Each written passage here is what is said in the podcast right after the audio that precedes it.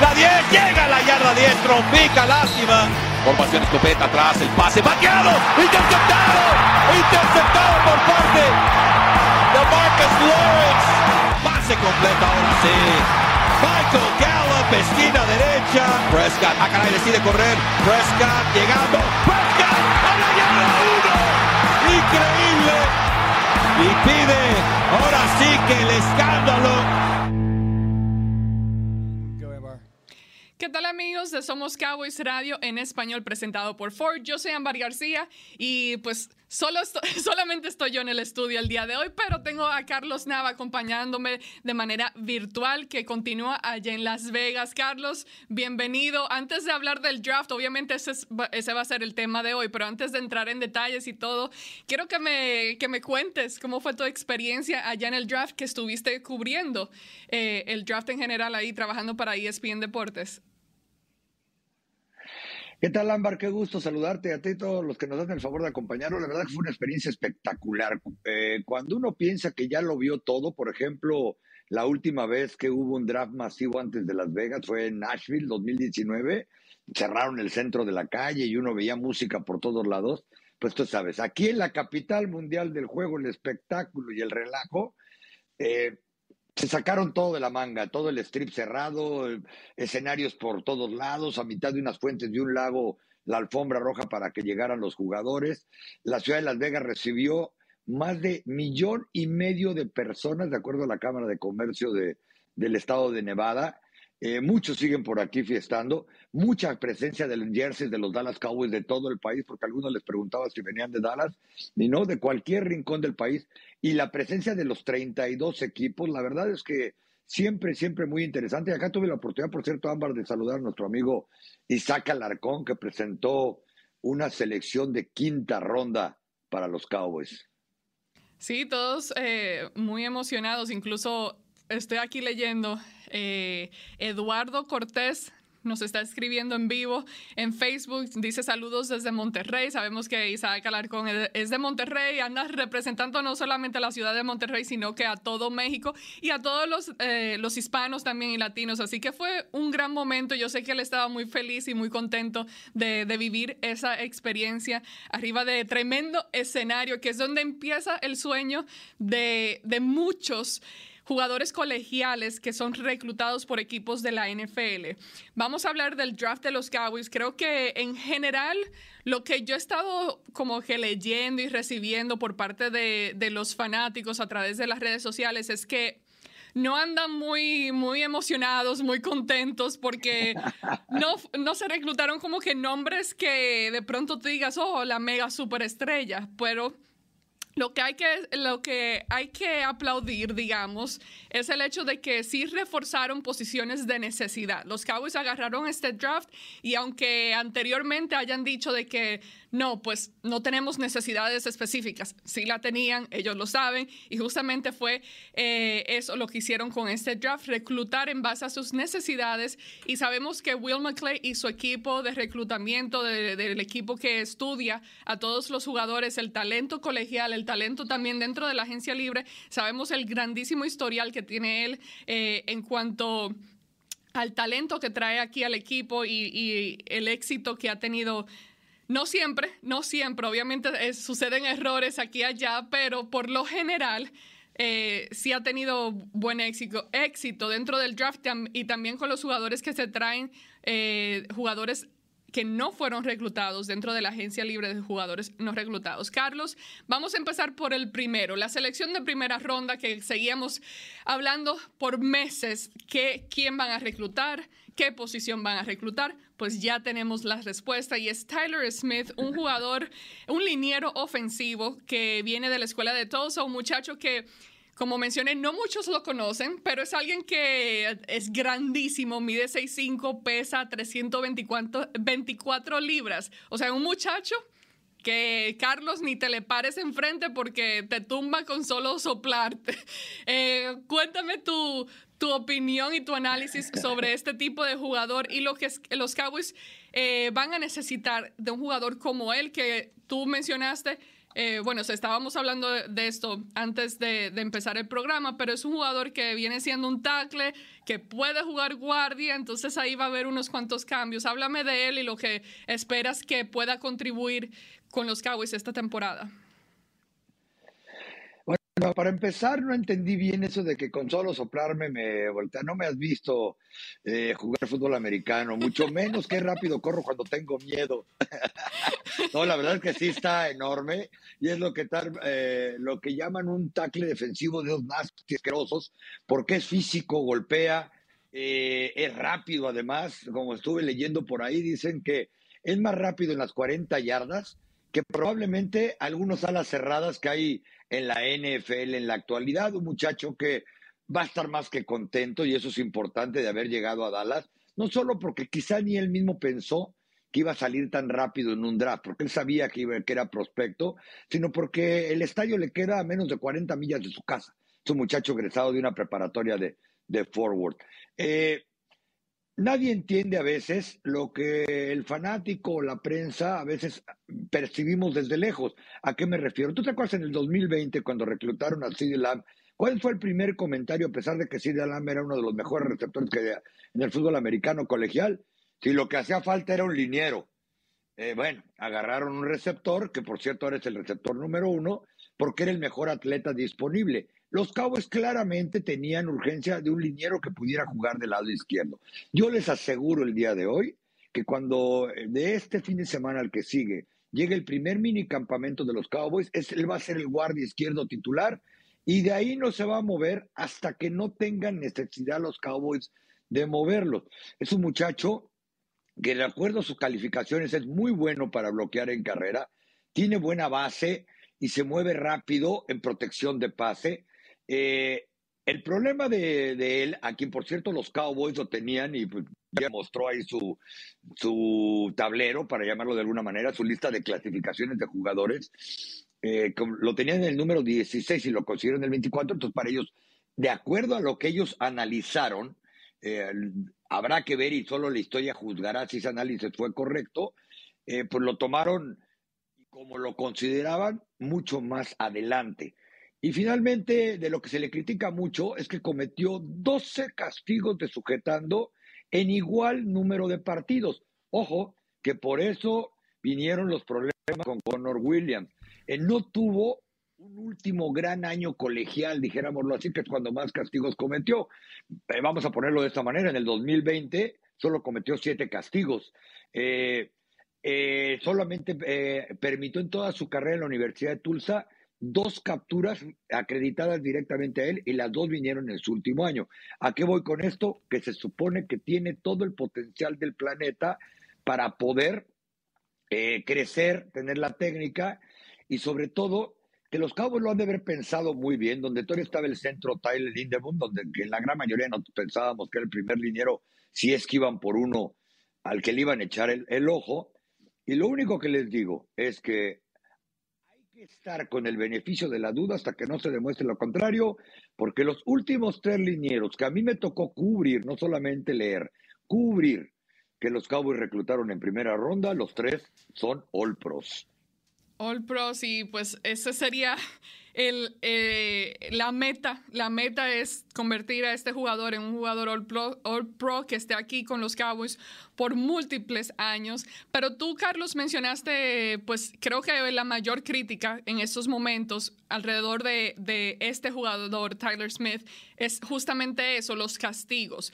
Y tú pensarás, o, o de pronto tú puedes argumentar y decir, ok, esto es algo que puede corregirse Efectivamente, sí es algo que se puede corregir, pero cuando tú te pones a analizar, Carlos, lo sucedido de la temporada pasada, eh, castigos que sucedieron con jugadores veteranos, tú mencionaste a Connor Williams, también hay que recordar que Lyle Collins era otro que cometía errores, también incluso Tyron Smith, que es uno de los mejores en la liga cuando está dentro del campo jugando, también sucedió varias veces donde hacía holding. Entonces, eso es algo que de pronto no venga necesariamente por el jugador en sí, pero quizás el entrenador, el que le esté, el que esté entrenando a los jugadores, el coach de, línea ofensiva en cuanto a este tipo de habilidades. ¿Qué opinas tú al respecto? O sea, ¿crees tú que realmente esto pueda ser algo que ellos sí puedan corregir esta temporada o que de pronto es simplemente uno de esos detalles que veremos recurrente cada partido esta temporada? Eh, tienen que corregirlo. Eh, porque no trajeron a Tyler Smith para estar un año sentado, sobre todo por la necesidad evidente que hay del lado izquierdo, y no me refiero solamente a la salida de Connor Williams, salvo que veamos eh, cómo está Connor McGovern y que les dé la posibilidad de jugar. Creo que lo he reiterado aquí varias veces. Eh, McGovern el año pasado, cuando entra en reemplazo de Connor Williams, prácticamente como un castigo al que había sido titular desde su año de novato, había practicado de fullback, de la cerrada, de slot, de tráeme el agua, de lo que fuera.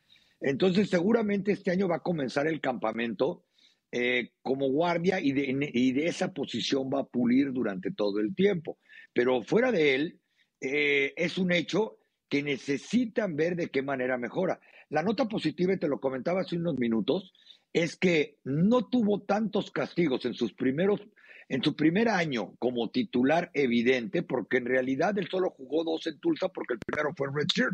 O sea, él, tiene tres años que salió de la preparatoria y por eso es elegible para, para ir al draft, pero en realidad nada más estuvo activo dos años con Tulsa.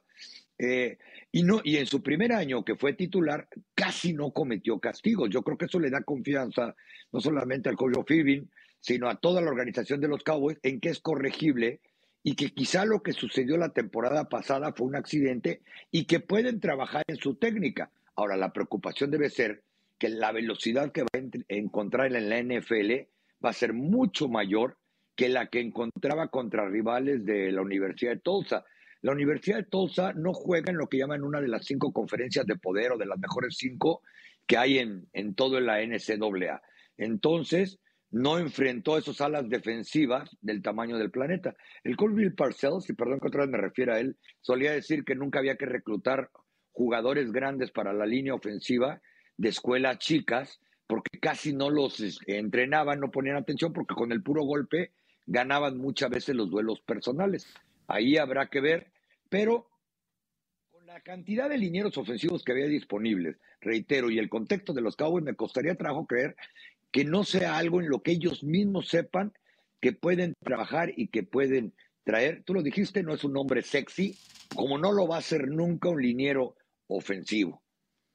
Exactamente, pero hablando de la posición y hablando de la línea ofensiva, Voy a hacer un poco de trampa porque no voy a continuar con la segunda ronda, sino que voy a dar un salto hasta eh, la quinta ronda. Los Cabos tuvieron cuatro selecciones de quinta ronda y utilizaron una de esas para reclutar a otro liniero eh, ofensivo. Ese fue un tackle, Matt Walesco. Es un tackle ofensivo que viene de North Dakota. Este es otro, Carlos, que grandísimo, o sea, tiene un tamañazo.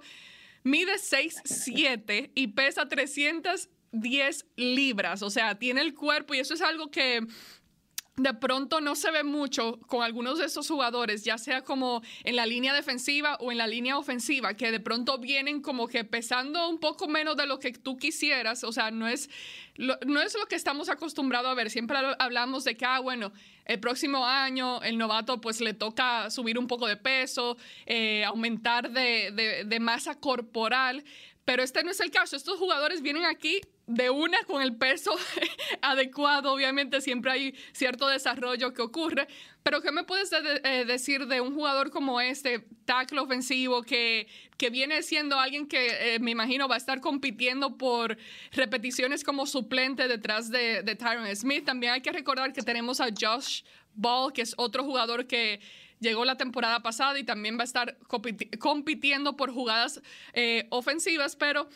¿Qué opinas de, un jugador como eh, Matt y, el, el, ver que es otro jugador que tiene ese tipo de tamaño y peso?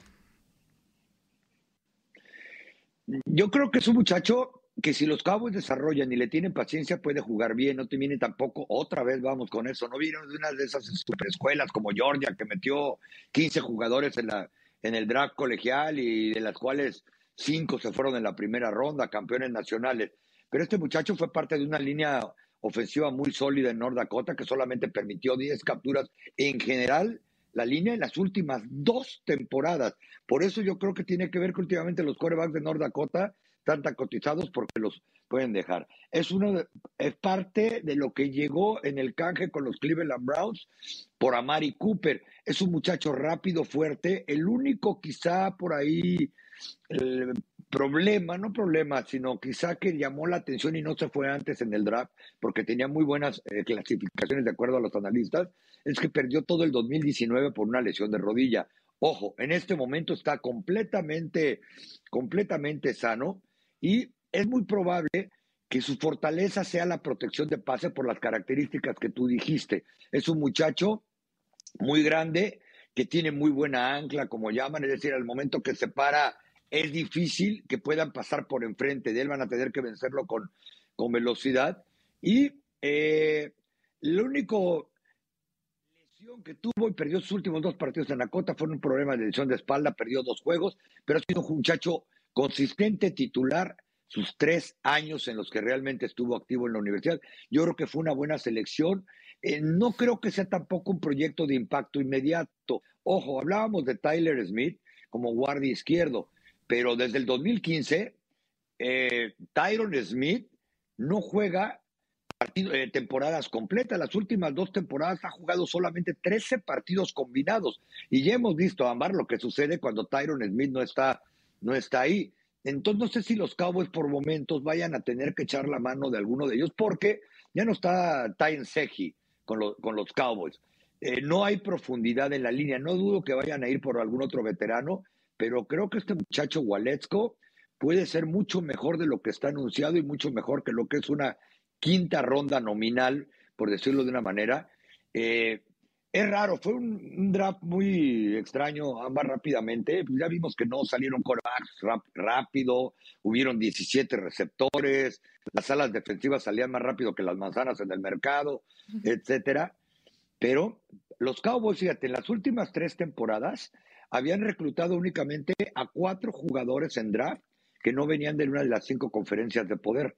Este año reclutaron a cuatro de sus cinco primeras rondas de conferencias que no venían de poder. Quiere decir que los superanalizaron, porque esos no salen en televisión cada sábado por la tarde en todo el país. Sí, justamente varios de esos jugadores, te digo que obviamente nosotros aquí nos toca subir contenido, encontrar fotos, video y todo eso, highlights.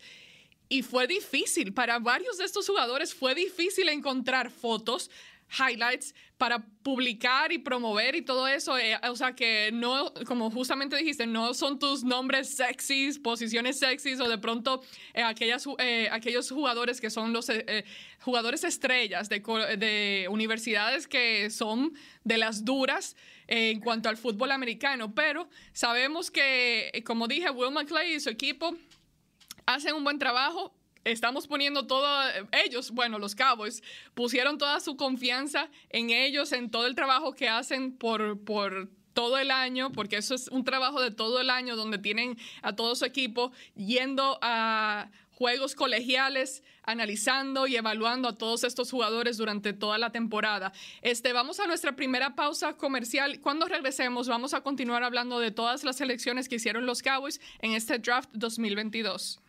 Atención fanáticos de los Cowboys que están en busca de la mejor afeitada de su vida. Ahora hay una nueva navaja oficial de los Dallas Cowboys, Shave Logic. Imagínese no tener que comprar rastrillos tan a menudo y usar ese rastrillo en más ocasiones que el antiguo. Garantizado o le regresamos su dinero. Luego de 10 años de investigaciones y más de 150 compañías de patentes, Shave Logic ofrece a los fans de los Cowboys una oferta especial. Por tiempo limitado, visite shavelogic.com y obtenga una tarjeta de regalo de 10 dólares gratis con su compra. Visite shavelogic.com ahora para afeitadas suaves garantizado. En ATT, todos, incluyendo clientes nuevos y existentes, se merecen nuestras mejores ofertas en todos los smartphones, hasta en el más nuevo. Se las merece la que tuvo que bailar sus cumbias sola, enfrente del espejo, los que convirtieron su cama en restaurante y oficina, y los que tuvieron una cena romántica enfrente de su compu. No es complicado. En ATT, todos se merecen nuestras mejores ofertas en todos los smartphones, hasta en el más nuevo. Se pueden aplicar restricciones. La temporada ya comenzó y eso significa que la época de los impuestos se acerca. ¿Buscas trabajo de planta o de tiempo compartido? ¿Te interesa ayudar a tu comunidad con sus finanzas? Dale un ojo a Liberty Tax, orgulloso asociado de los Dallas Cowboys. No necesitas experiencia previa en impuestos para ser considerado. Liberty Tax tiene 79 localidades a través de Dallas Forward y 2.300 oficinas a nivel nacional. Únete al equipo y encuentra tu oportunidad hoy en libertytax.com diagonal hiring. Recuerda, diagonal hiring. Texas. Las Ford F-Series son las camionetas más vendidas en el país por 45 años y es todo gracias a ti. Cuando manejas una Ford F-150 con mejor capacidad de carga en su clase o una Ford Super Duty con mayor potencia en su clase, sabes que las F-Series son construidas para Texas y por eso son las mejores en Texas. Visita tu concesionario Ford de Texas y maneja casa en una Ford F-Series. Ford F-150 y Ford Super Duty, las mejores en Texas. Basado en metas totales de 1977 a 2021. Amigos, ya saben que la temporada de impuestos ha terminado de manera oficial, pero Liberty Tax tiene servicios para ofrecerles durante todo el año. Para obtener más información, por favor, pueden visitar eh, libertytax.com diagonal radio y ahí informarse de todos esos servicios que, que dan durante todo el año. Carlos, hablamos de los dos linieros ofensivos que fueron reclutados en este draft por los Cowboys. Ahora bien, te quiero preguntar, antes de, pasar a hablar uh, al resto de las selecciones, te quiero preguntar, ¿crees tú que ya es suficiente con estas selecciones o los Cowboys tienen que, planear, planificar o tratar de conseguir algún veterano, agente libre que tenga un poco más de experiencia para traerlo aquí. Que hay que recordar, sí, uno piensa que la agencia libre se acabó y todo eso, pero Steven Jones nos no, no los ha dejado bien en claro que la agencia libre no ha terminado y en cualquier momento pueden traer otro jugador. Así que dame tu opinión. ¿Crees tú que es necesario traer un veterano con algo de experiencia para la línea ofensiva de los Cowboys o ya con estas dos selecciones es más que suficiente? No, Omar, yo creo que sí hay que traer, te lo comentaba hace unos minutos, ya no hay un tackle veterano ahí que pueda jugar de ambos lados, que tenga experiencia en la NFL.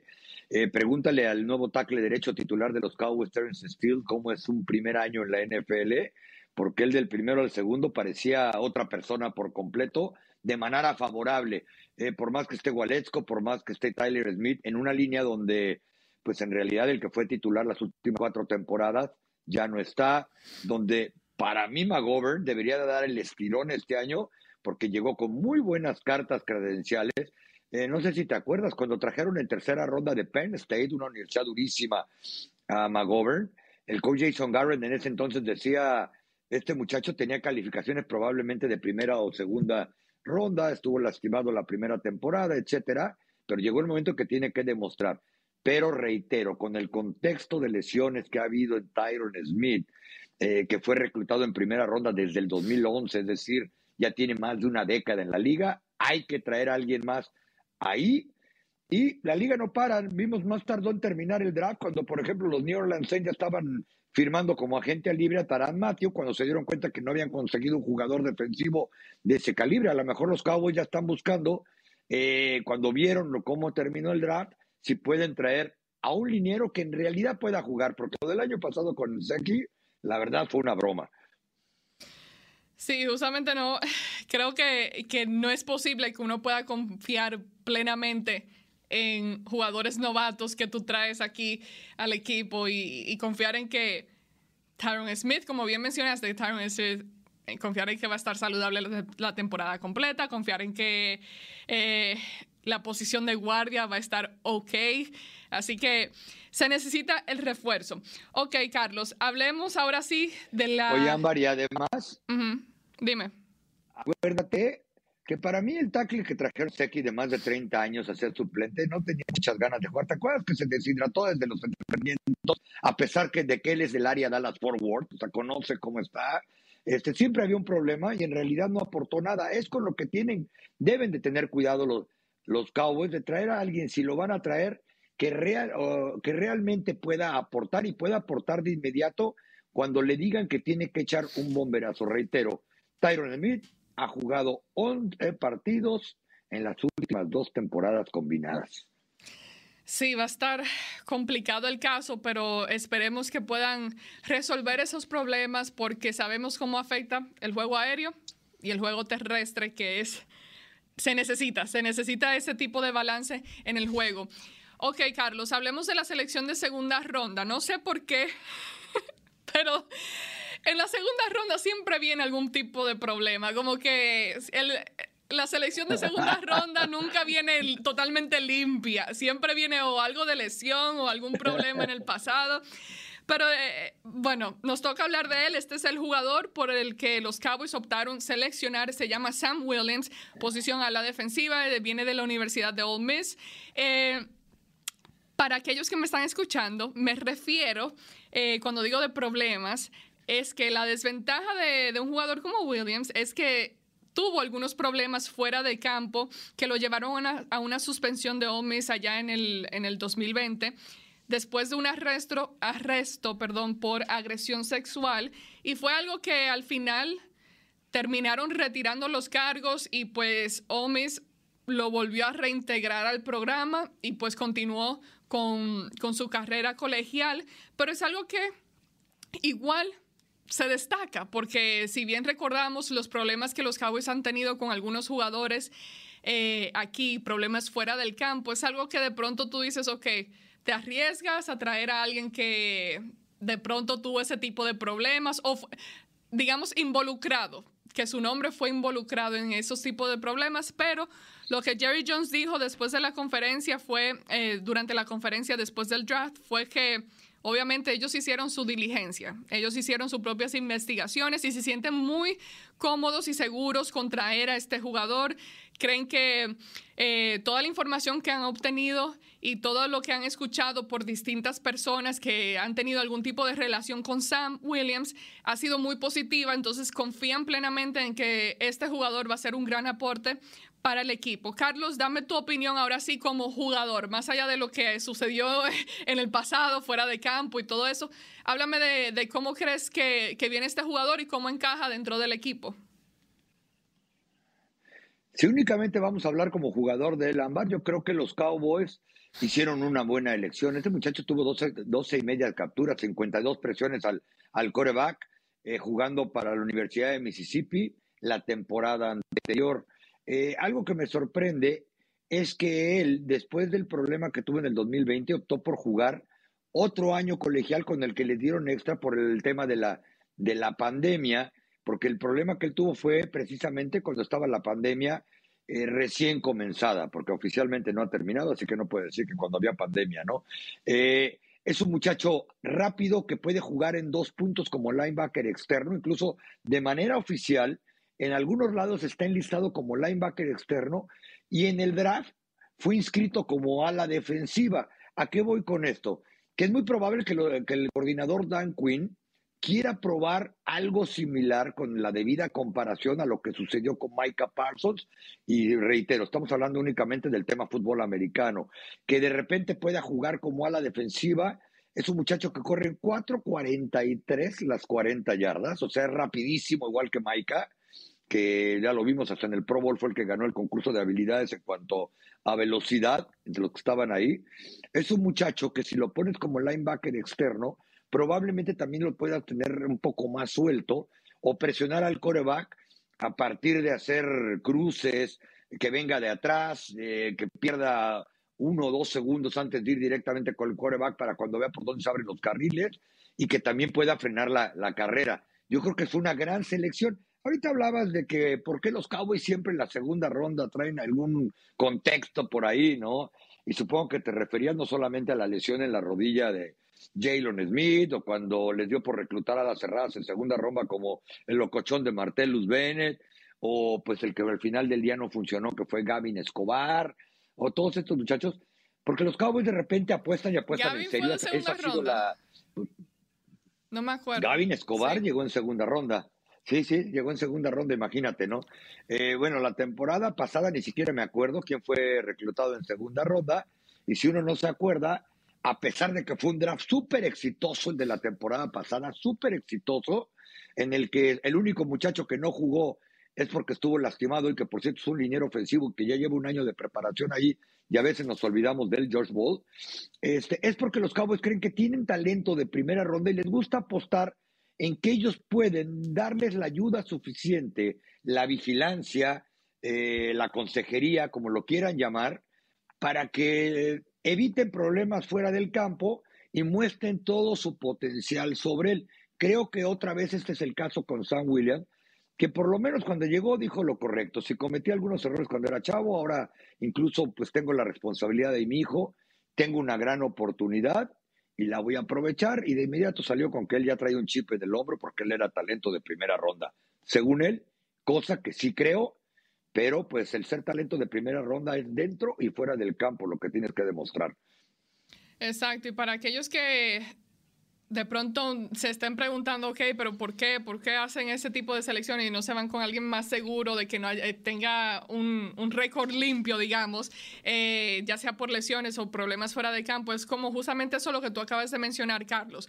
Son de pronto talentos de primera ronda, que son evaluados como talento de primera ronda, pero que por esos problemas, cualquier tipo de problema que sea, terminan siendo empujados a la segunda ronda, porque equipos pues tienen esos question marks, esos signos de interrogaciones alrededor de estos nombres. Entonces ya cuando los Cowboys ven que siguen disponibles dentro de la segunda ronda, dice, ok, vamos a hacer nuestra apuesta y a traerlo y como dijo Carlos, eh, tratar de darle el apoyo necesario, ya sea eh, em, em, apoyo médico, de rehabilitación o lo que sea fuera del campo. Eh, ahora sí, antes de ir a la, a la segunda pausa, Vamos a hablar rápidamente, Carlos, sobre la selección de tercera ronda que hicieron los Cowboys, que ahí sí optaron por seleccionar un jugador de una posición extremadamente necesitada para el equipo y es la posición de receptor abierto. En la segunda ronda reclutaron a Jalen Tolbert, un receptor abierto de South Alabama. Eh, tiene talento, un muchacho que pues viene con cierto historial y que va a tener que aportar de manera inmediata en el equipo de los Cowboys. Así que más vale que, pueda producir bien rápido y que no tenga esa curva de aprendizaje muy grande. Dame tu opinión y tu análisis de, este receptor abierto Tolbert. Probablemente para mí, a mí fue el que más me gustó de las primeras cuatro selecciones de los Cowboys. No me refiero a que me hubiera gustado verlo en primera ronda, sino que dentro de la ronda en que fue elegido, es un gran talento, me recuerda mucho a cuando llegó de Colorado State Michael Gallup. Tiene un estilo de juego muy similar, le gusta ir en profundidad, le gusta ser acrobático. Para muchos, de no ser porque era un draft tan completo en receptores abiertos, venían de escuelas que pelearon por campeonatos nacionales y semifinales y demás, él pudo haber salido en algún otro año más arriba que una tercera ronda. Era talento eh, de final de primera. Eh, segunda la mitad, etcétera, y sí creo que puede aportar de manera inmediata. Únicamente hay que acordarse que Michael Gallup, desde que llegó en una tercera ronda en el 2018 de Colorado State, jamás ha estado en la banca, aunque jamás haya sido como, puesto como titular oficialmente en el depth chart, o salvo cuando los Cowboys ponen en el depth chart a tres receptores como, como titulares. Tú lo has dicho, va a aportar inmediato en una liga donde más del 60% de las formaciones ofensivas incluyen a tres receptores. En este momento podríamos decir que CD Lamp y él son los únicos prácticamente que uno tendría asegurados al día de hoy para abrir el, el primer juego de pretemporada. Sí, va a ser difícil, pero muchas piezas, muchas dudas para esta temporada, así que estamos súper emocionados porque empiece el minicampamento de los novatos, que empiece el minicampamento oficial del equipo, los OTAs y ya ahí sí que el campamento de entrenamiento. Vamos a nuestra última pausa comercial. Cuando regresemos, Carlos, nos toca de volada continuar hablando del resto de las selecciones porque ya se nos está acabando el tiempo. Así que después de esta pausa, continuamos con el resto. La temporada ya comenzó y eso significa que la época de los impuestos se acerca. ¿Buscas trabajo de planta o de tiempo compartido? ¿Te interesa ayudar a tu comunidad con sus finanzas? Dale un ojo a Liberty Tax, orgulloso asociado de los Dallas Cowboys. No necesitas experiencia previa en impuestos para ser considerado. Liberty Tax tiene 79 localidades a través de Dallas Forward y 2.300 oficinas a nivel nacional. Únete al equipo y encuentra tu oportunidad hoy en libertytax.com diagonal hiring. Recuerda, libertytax.com diagonal hiring. Nuevo Dr. Pepper Zero Sugar. Te lo mereces. De veras me lo merezco. Te mereces un sabor decadente sin azúcar y un día en la playa sin que la arena se meta por todos lados y un relajante baño en tina que tus niños no interrumpan. ¿Me merezco todo eso? En realidad es una metáfora visual para Dr. Pepper Zero Sugar. Todo lo que quieres, nada de lo que no. Una metáfora visual en la radio. Eso sí me lo merezco. Dr. Pepper Zero Sugar. El cero que mereces finalmente está aquí. Texas. Las Ford F-Series son las camionetas más vendidas en el país por 45 años y es todo gracias a ti. Cuando manejas una Ford F-150 con mejor capacidad de carga en su clase o una Ford Super Duty con mayor potencia en su clase, sabes que las F-Series son construidas para Texas y por eso son las mejores en Texas. Visita tu concesionario Ford de Texas y maneja casa en una Ford F-Series. Ford F-150 y Ford Super Duty, las mejores en Texas. Basado en metas totales de 1977 a 2021. Atención fanáticos de los Cowboys que están en busca de la mejor afeitada de su vida. Ahora hay una nueva navaja oficial de los Dallas Cowboys, Shave Logic. Imagínese no tener que comprar rastrillos tan a menudo y usar ese rastrillo en más ocasiones que el antiguo. Garantizado o le regresamos su dinero. Luego de 10 años de investigaciones y más de 150 compañías de patentes, Shave Logic ofrece a los fans de los Cowboys una oferta especial. Por tiempo limitado, visite shavelogic.com y obtenga una tarjeta de regalo de 10 dólares gratis con su compra. Visite shavelogic.com ahora para afeitadas suaves garantizado.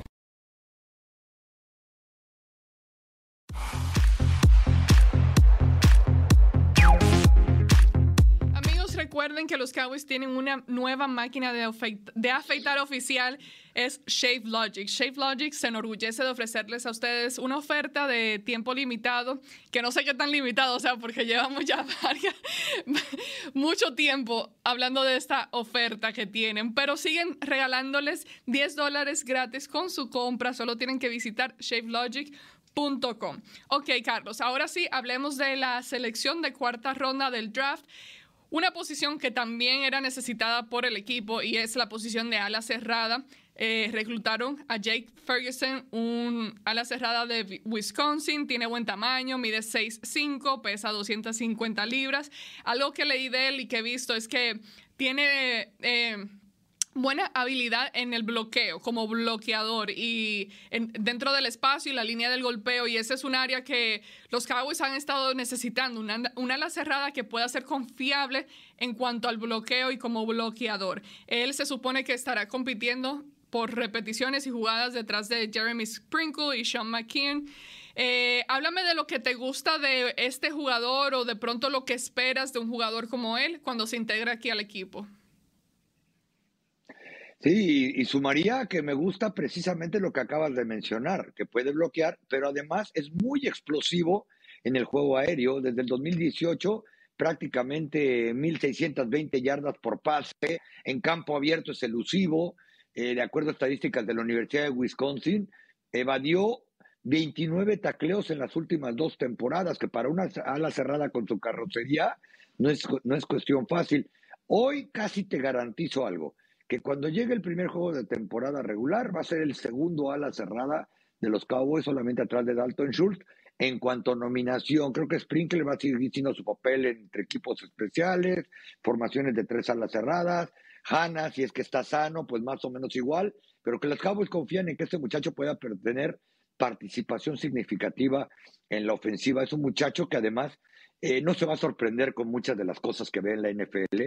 Es nieto del legendario eh, Barry Álvarez, el que fue coach de Wisconsin por muchos años. Es decir, siempre ha estado involucrado en lo que es el alto perfil del fútbol americano y creo que eso es bueno en este caso. Creo que fue una muy buena selección de los Cowboys y parecería que los Cowboys, y de acuerdo a cómo se han filtrado las fotos que todo el mundo tomó del tablero de los Cowboys, lo tenían también bien, bien colocado ahí entre sus anotaciones. Sí, eh, se espera que pueda ayudar bastante en, justamente lo que acabamos de hablar tú y yo.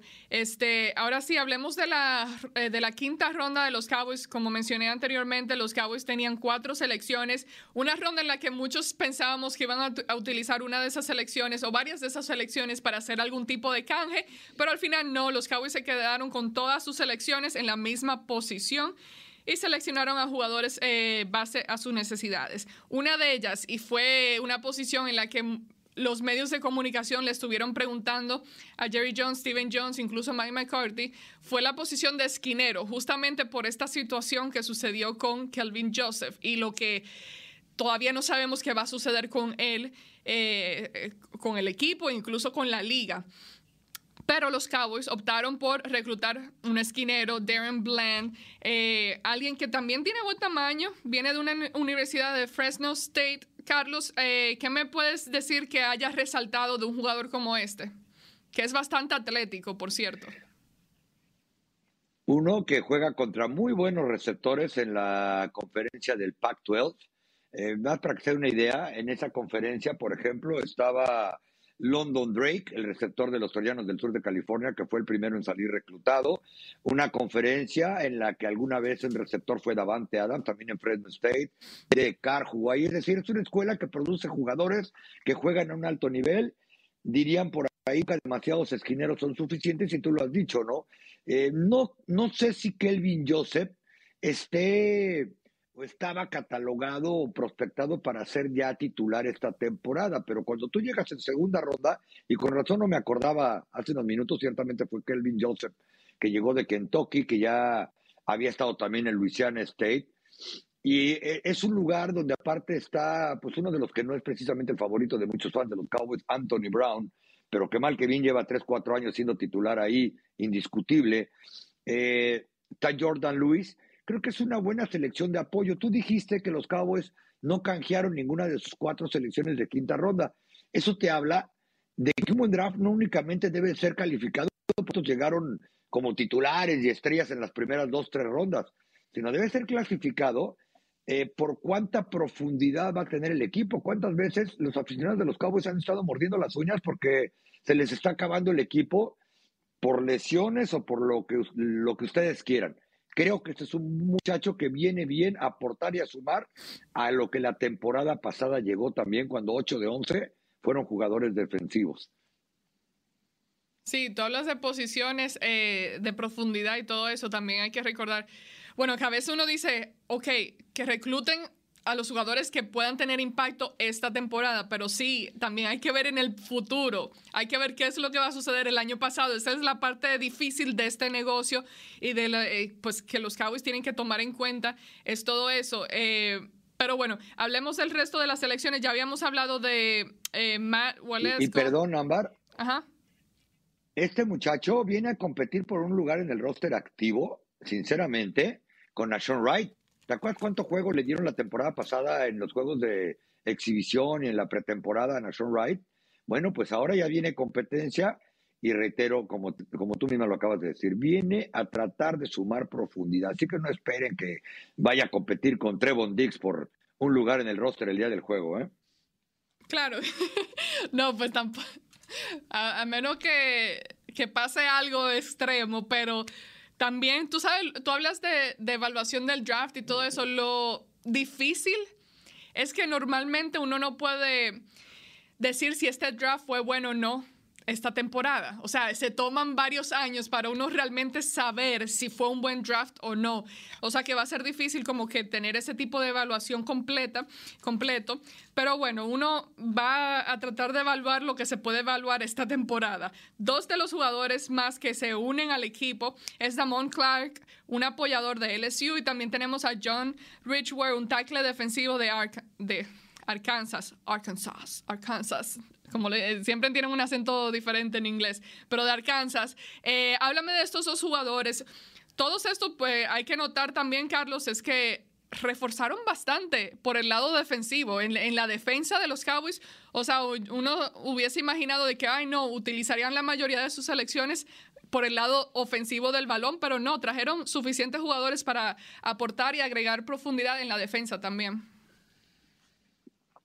Sí, y uno de esos cuatro jugadores defensivos que llegó es precisamente Demon Clark, linebacker de la Universidad de Luisiana, que muy probablemente va a estar atrás de su excompañero April Cox, que no se nos olvide que ahí sigue en el roster, que está prospectado para ser titular esta temporada, ya recuperado por completo de la, de la lesión que, que sufrió. Este muchacho hubiera ido mucho más rápido en el draft, de no ser porque pues trae una lesión en la espina dorsal, es muy poco probable que vaya a jugar esta, esta campaña y volvemos a lo que son proyectos. Cuando tienes nueve jugadores para reclutar en el draft, probablemente te puedes dar este, este lujo. Fue uno de, diríamos, tres linebackers reclutados, si consideramos también a Sam Williams, que puede jugar, que puede jugar por ahí, pero fue finalista para el trofeo Botkus, así que no es mala idea lo que hicieron en ese momento los Dallas Cowboys con, eh, con él.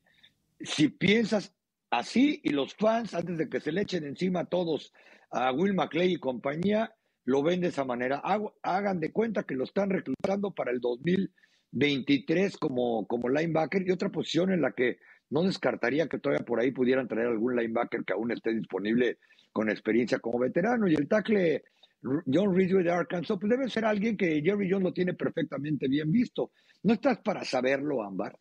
Pero la última vez que la Universidad de Arkansas fue campeón eh, nacional colegial, el capitán del equipo y liniero ofensivo se llamaba Jerry Jones. Es una escuela a la que él sigue muy de cerca, una escuela a, a donde mandó a su nieto que fue campeón estatal eh, coreback en Highland Park, y una escuela en la que seguramente él es uno de los que pues este dona cosas para que el equipo pueda funcionar. Yo creo que es una buena opción, un tackle defensivo en, en una división donde los van a necesitar. Tampoco espero que este muchacho vaya a jugar mucho esta temporada, si es que está activo el día, de, el día del juego, pero a los Cowboys les surgen jugadores grandes para parar la carrera. Así es, y ya para concluir con las selecciones del draft, tenemos a un apoyador, otro linebacker, Carlos Devin Harper, un apoyador que sale de la Universidad de Oklahoma State. Es un jugador que terminó jugando cinco temporadas, una extra eh, gracias a lo del COVID.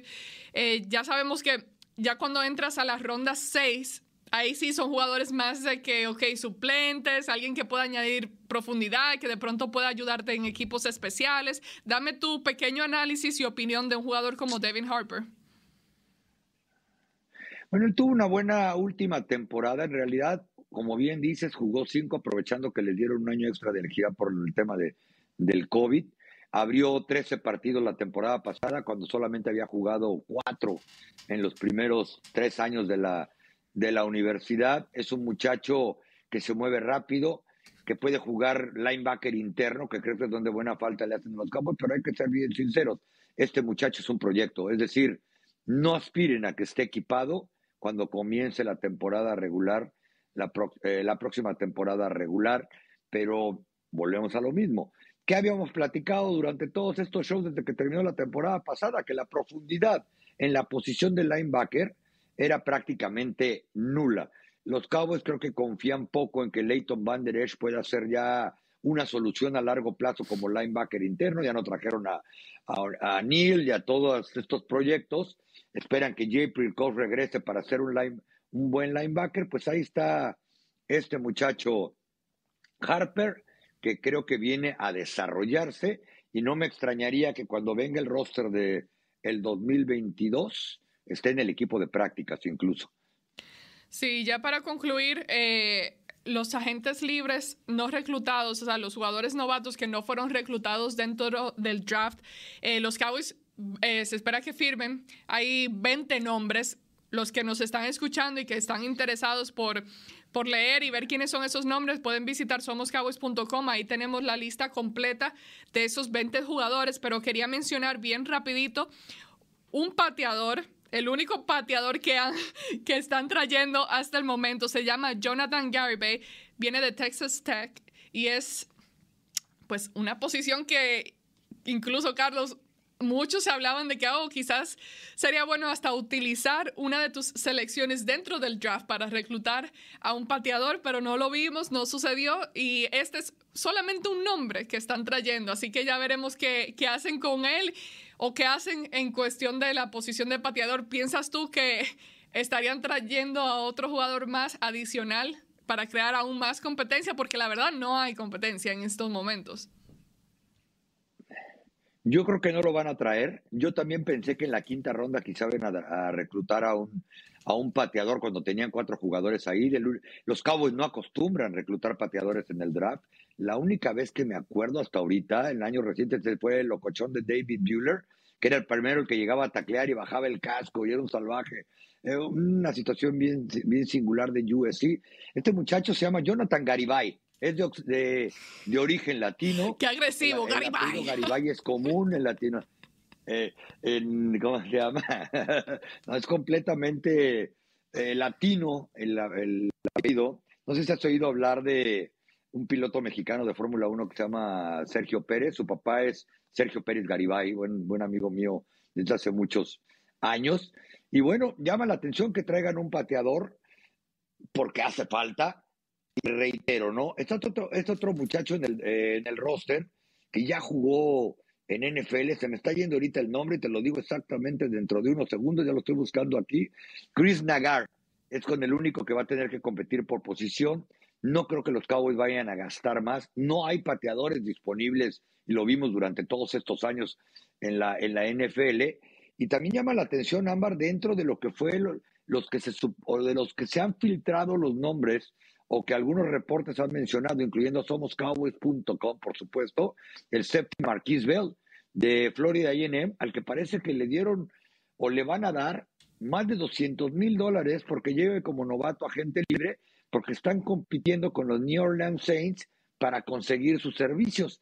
Son de esos casos singulares en que ahora no entiendo que se lo estén compitiendo entre varios equipos cuando nadie lo reclutó, lo podrían haber llevado aunque sea en la séptima ronda e incluso les iba a salir más barato el bono de firma. Sí, pues una situación media complicada porque sabemos lo, lo o sea, sabemos lo mucho que los Cowboys necesitan a un pateador que pueda ser alguien confiable y que no estemos ahí eh, agarrando la, sosteniendo la respiración cada vez que esté a punto de patear. Es una posición muy, muy necesitada y ya veremos qué puede hacer eh, este jugador y qué tipo de competencia pueden crear durante estos entrenamientos y, durante el campamento de entrenamiento también. Muchísimas gracias, Carlos. Pórtate bien allá en Las que Vegas. van a traer otro pateador, Amar? Yo sí. No sé a quién, no sé a quién, pero... Hay? I know. I know. Eh, el problema es que no hay, ¿no? Están preguntando dónde venden pateadores. Y por supuesto que me voy a portar bien, Ámbar. Tú sabes que siempre me porto bien. Puro trabajar y trabajar y trabajar. Y como siempre, muchas gracias por la invitación, mi querida Ámbar. Hacía tiempo que no estábamos juntos de manera virtual. Sí, sí, sí. Casualmente a Carlos le tocó trabajo en distintas áreas del deporte allá en Las Vegas. Casualmente se ha quedado en Las Vegas por una estadía eh, ¿Cómo es? Extended stay. Extendida. Extendida, una estadía extendida.